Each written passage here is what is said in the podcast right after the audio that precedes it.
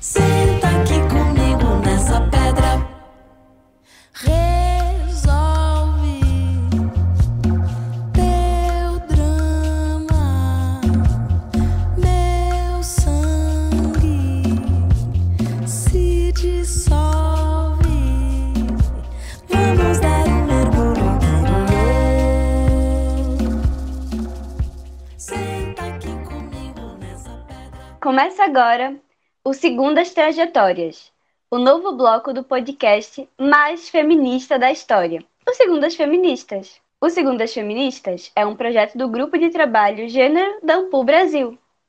Olá a todas as pessoas que nos acompanham. Sejam muito bem-vindas ao nosso canal de História Online. Eu sou a Marcela Boni, doutora em História e professora da Faculdade de Educação da USP. E eu sou Cauã Sopelsa, doutora em História e professora da Rede Básica de Ensino do Paraná. Juntas, apresentaremos o bloco mensal Segundas Trajetórias. O bloco foi criado pensando na dimensão da história pública, aquela que é feita não somente para vários públicos, mas com estes públicos. A nova série será dedicada à experiência de mulheres em sua mais ampla concepção, suas trajetórias serão nosso mote para oferecer às nossas ouvintes a pluralidade das existências na contemporaneidade. Produziremos registros e também pretendemos valorizar cada vivência compartilhada em nossos episódios. Desde o início, nossa proposta tem sido divulgar pesquisas e produzir materiais que possam ser uma ferramenta didática. Mas, como historiadoras, não podemos deixar de pensar que estamos também produzindo fontes para a história. É por isso que neste novo bloco, que irá ao ar todos os meses, cada trajetória também será material de pesquisa e irá contar com a história dos feminismos e das feministas do Brasil. Hoje vamos conhecer a trajetória de Márcia Mura. Márcia Mura é do território Rio Iruí, Rio que Treme, atual Rio Madeira indígena mulher do povo Mura, educadora, escritora, aprendiz dos conhecimentos tradicionais repassados pelos mais velhos e doutora em História Social pela USP. Bom dia, Márcia, seja bem-vinda ao podcast Segundas Feministas. Obrigada desde já por aceitar participar desse nosso novo bloco. Bom, para mim, Má, e eu peço até a licença para te chamar assim, dessa maneira que a gente se acostumou a, a se tratar. Mas é muito especial te entrevistar, até porque né, nós duas viemos da história oral. Então, as entrevistas fazem muito parte da nossa vida, né? Então, como esse é um podcast feminista, não tem como começar essa conversa de outro jeito. Então, quero te perguntar: você se considera feminista? Quando você começou a se perceber dessa maneira? Purangaara, bom dia. Me chamo Márcia Mura, do Paraná Madeira, território Iruri, é, Rio que Treme. É, sou indígena, mulher do povo Mura e faço parte também do movimento de indígenas mulheres, o Aracuna. Né? E nós desse movimento de indígenas mulheres, nós não nos entendemos como feministas, né? Nós entendemos o que é o feminismo, sabemos que é importante, mas nós temos uma outra percepção. É, nós entendemos que antes do feminismo é, surgir, né, enquanto movimento das mulheres, nossas ancestrais, elas já estavam fazendo a luta. A luta pela vida, a luta pelo território, a luta pela existência. Desde a colonização, essas nossas ancestrais, elas lutam para se manter existindo. E se hoje eu estou aqui falando, é porque uma ancestral minha deu a vida para isso. Então, a gente se entende né, de forma diferente. Somos indígenas mulheres biomas, indígenas mulheres terra, indígenas mulheres árvores, indígenas mulheres sementes, indígenas mulheres água, indígenas mulheres ambiente inteiro. E antes de nós vieram nossos ancestrais para que possamos estar aqui, existindo e resistindo. É um prazer imenso te receber no Segundas Feministas nessa manhã, Márcia. É, estamos ansiosos pelo teu episódio, já faz algum tempo, como eu já te disse antes da gente começar a gravação. E essa é uma questão muito legal de como nós precisamos respeitar as mulheres indígenas e a forma com que vocês decidirem que querem ser chamadas porque faz sentido para vocês. De qualquer forma, sinta-se acolhida aqui no nosso meio, por favor. Márcia, ser uma mulher indígena no Brasil de hoje é uma realidade repleta de lutas. Conta um pouco para a gente como se deu a sua autoidentificação como indígena e de que forma isso mudou a sua vida. A minha autoidentificação é indígena enquanto mura, enquanto um ato político de autodeclaração, ela se deu a partir do momento em que os próprios parentes indígenas de outros povos, né, quando comecei a participar do GT indígena de São Paulo, quando fui fazer doutorado, eles começaram a, a dizer que eu precisava fazer essa autodeclaração, né, porque era importante, né, é, fazer essa autodeclaração política, né, porque é, existem algumas pessoas que acham que a gente, quando se autodeclara, a gente se transforma em indígena, né? E essa é uma discussão que a gente faz. A gente não se transforma, a gente não passou a ser indígena. Nós que viemos do processo de autoafirmação indígena garantido né, pela Resolução 169, é, nós viemos de processos né, de introdução do indígena na sociedade nacional e de um processo de apagamento de muita violência, é, genocídios, né, epistemicídios, ecocídios, de várias, várias formas de o Estado nos invisibilizar, de querer nos apagar. É, eu fui criada pela minha avó e ela me ensinou a ter essa relação com a floresta, com o rio, me ensinou a comer os alimentos que são dados por Namantuiki, né, grande criador, que são abençoados e são gerados pela Mãe Terra, né? Então, toda essa aprendizagem eu fui construindo a partir dos ensinamentos dados por minha avó. Ela me, me ensinou a ser indígena. E tudo que eu sou hoje, eu aprendi com ela e com as outras mulheres da minha família e, e do meu povo. Né? E quando eu me reencontrei, quando eu puxei esses fios de memória e me reencontrei com meu povo, eu me senti segura para dizer quem eu era, da onde eu era, que povo eu pertenço. E fui acolhida por esse povo. E fui aceita por esse povo. Então, é importante dizer que essa autodeclaração ela é um ato político. Ela não é um ato que torna a gente, a partir daquele momento, uma pessoa indígena. A gente apenas sai do silenciamento e do apagamento é muito importante para quem está ouvindo, né, saber e, e, ouvir de alguém que vivenciou todos esses processos o quanto a nossa vida é política, né, o quanto essas afirmações, o quanto esses posicionamentos eles significam e inspiram, né? Então é muito emocionante ouvir o quanto essas atitudes estão repletas aí de significados.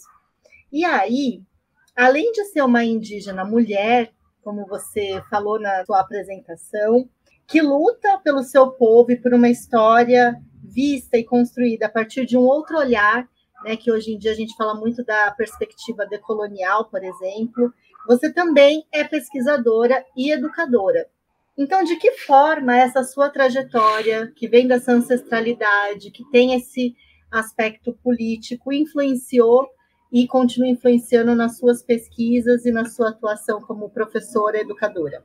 Então, no começo, né, você lembrou que nós duas nos encontramos nesse caminhar, né, da história oral.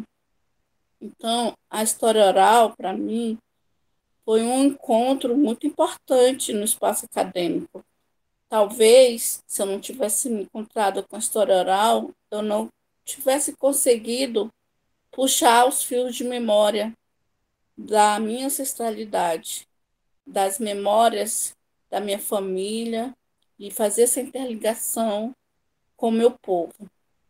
Então, todo esse percurso que foi construído, né, por meio da história oral, permitiu que eu pudesse puxar esses fios de memória e tecê-las novamente. Então, a minha pesquisa é uma pesquisa que traz né, essa possibilidade de recuperar né, memórias né, que estavam sendo invisibilizadas, estavam sendo apagadas.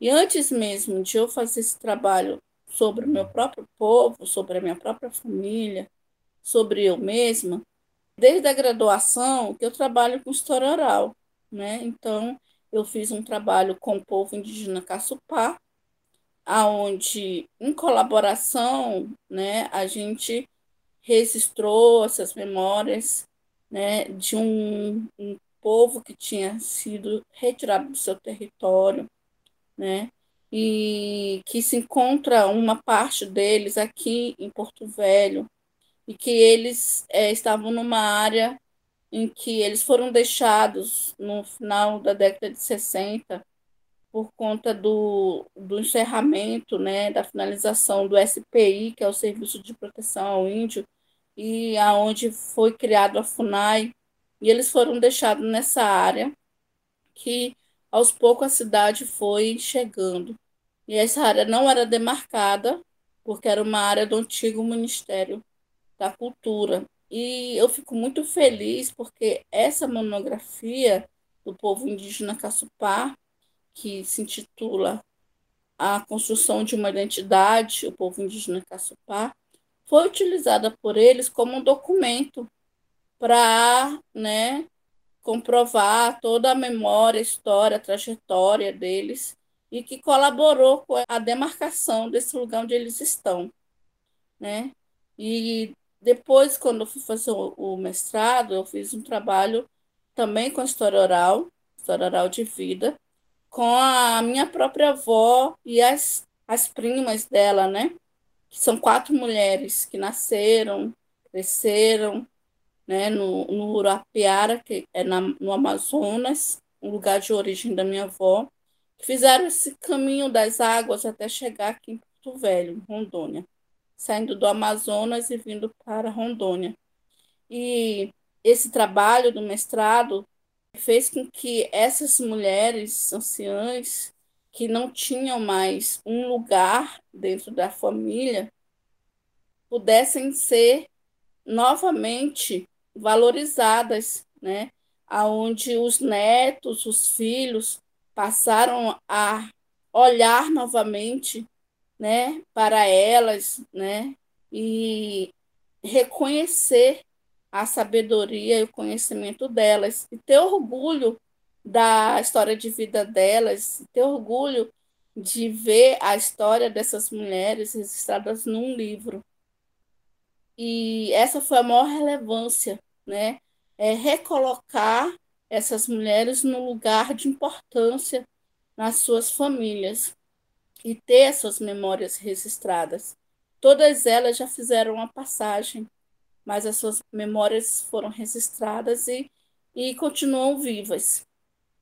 E no doutorado já fiz já um, um processo de, a partir desses registros dessas mulheres, puxar os fios de memória indígena. E aí já dando um passo para construir uma história oral na perspectiva indígena criando aí é, mais uma perspectiva da história oral, né?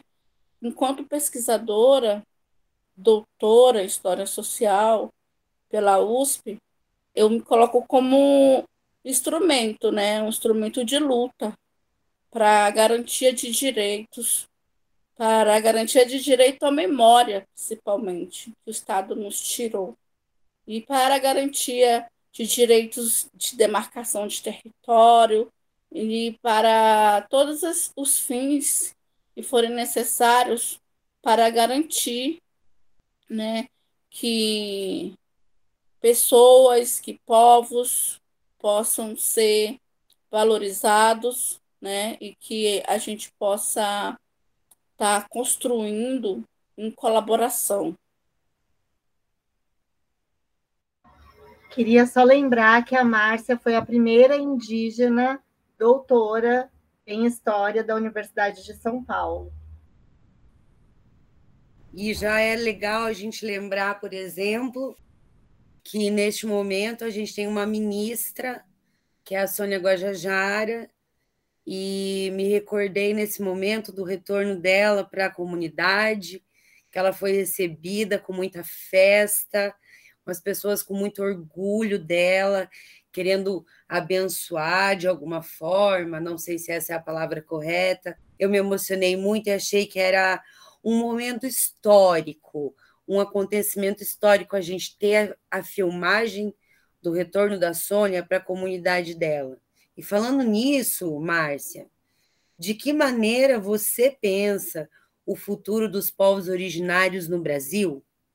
Como você vê, pensando que agora a gente está tendo um momento como o da Sônia, mas que há poucos meses atrás estava tão diferente e que cada vez que a gente abria o Facebook eram mais genocídios, né? aliás, mais mortes, assassinatos e violência.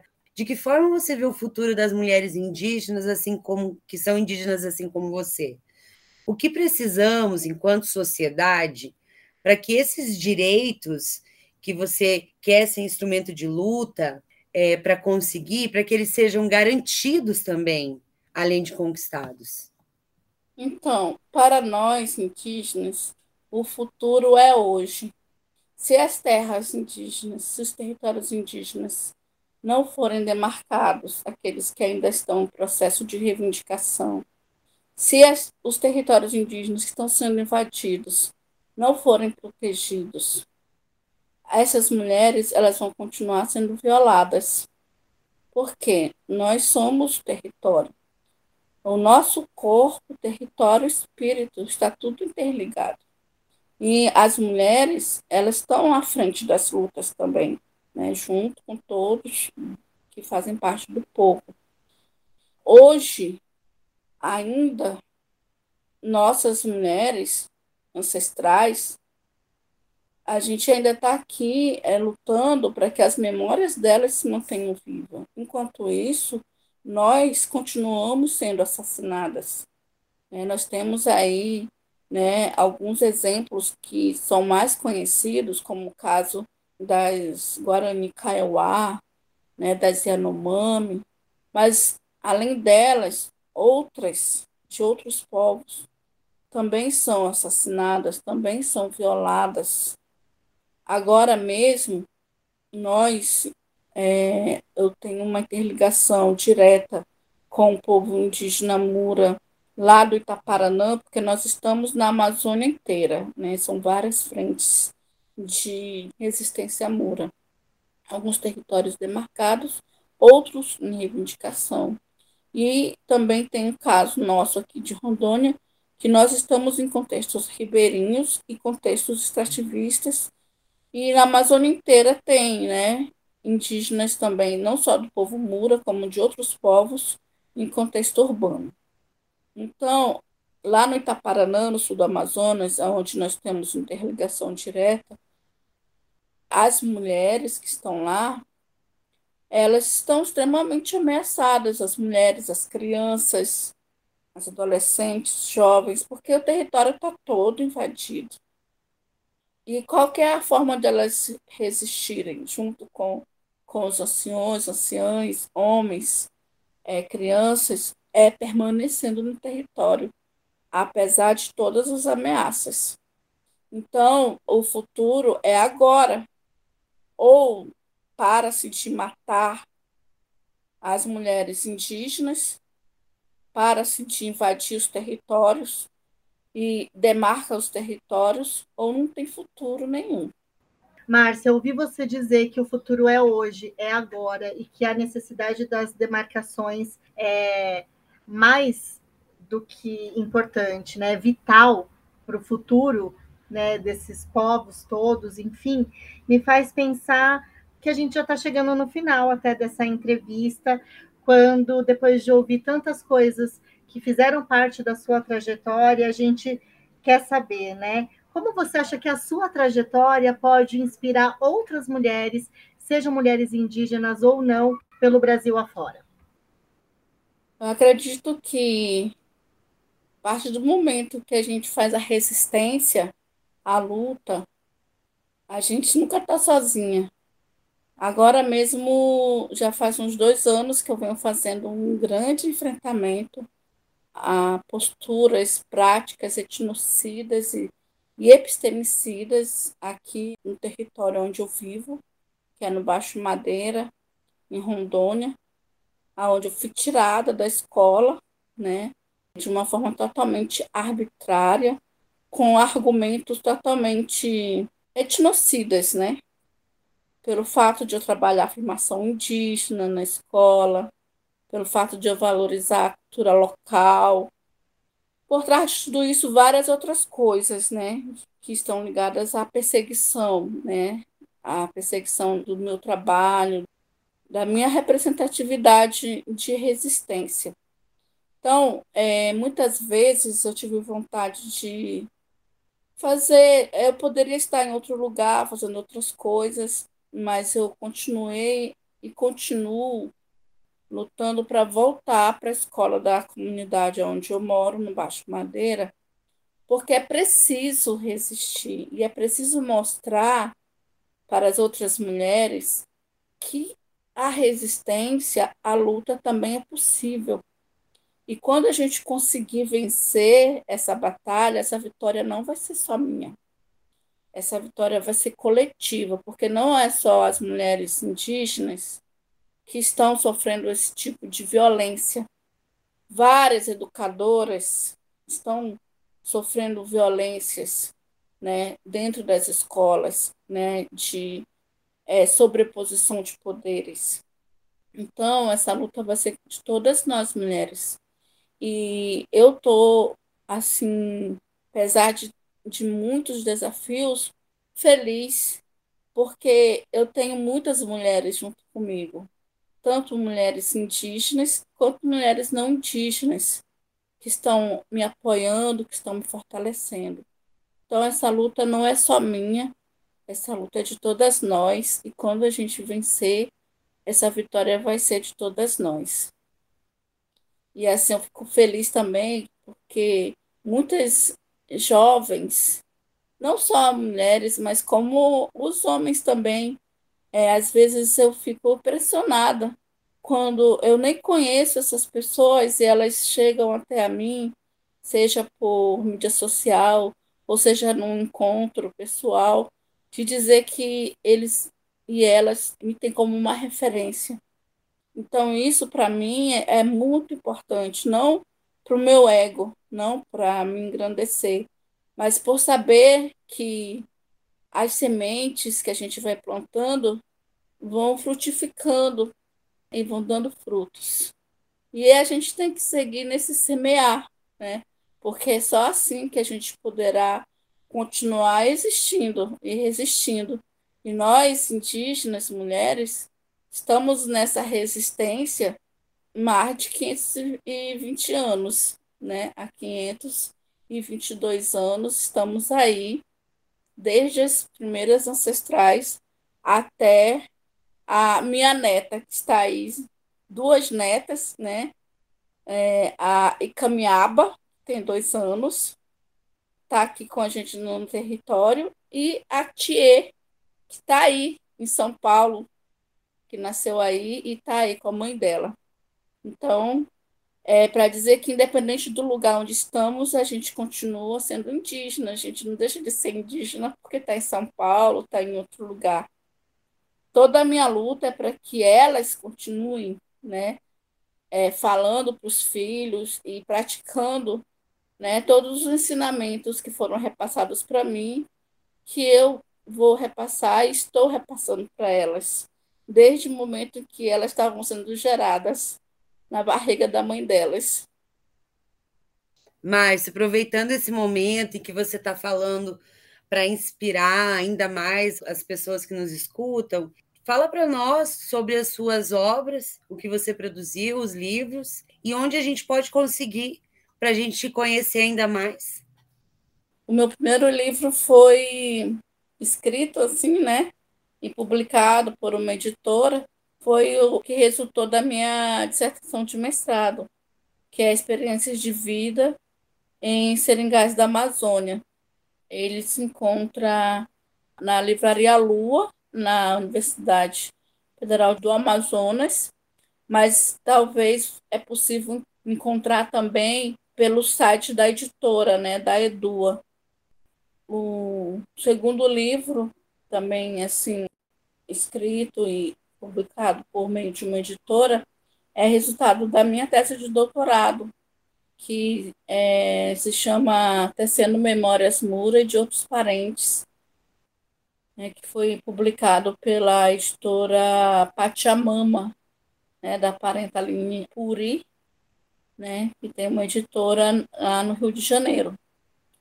Eu tenho outros, o, na época da academia, que a gente vai produzindo né, artigos, textos, estão nos periódicos aí dos encontros de história oral, nos encontros da, da AMPU, né? Se jogar lá no, no Google é, Márcia Nunes Maciel, vai encontrar bastante coisas acadêmicas.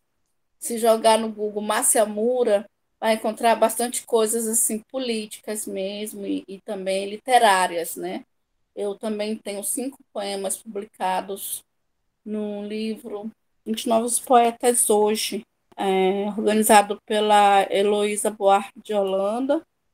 Aí também tem o Curumim do, do Rio Machado, que é o meu xodó, que eu gosto muito. Ele não é um livro publicado por uma editora, ele está em PDF e que ele foi muito importante para a gente, porque eu escrevi a partir de um encontro com o curumim do Rio Machado, subindo o Rio Madeira, né, o Rio Iruri. Aí eu escrevi algumas narrativas que ele contou. Ele está em PDF e durante a pandemia a gente conseguiu arrecadar bastante fundos com ele para apoiar né, as comunidades na pandemia. E ele está disponível também para fazer essas trocas, mas é um livrinho assim que eu gosto muito dele, apesar de ele não ser um livro publicado assim por uma editora. Márcia, a sua fala é cheia de respeito, coletividade, ela combate o etnocentrismo, traz a inclusão.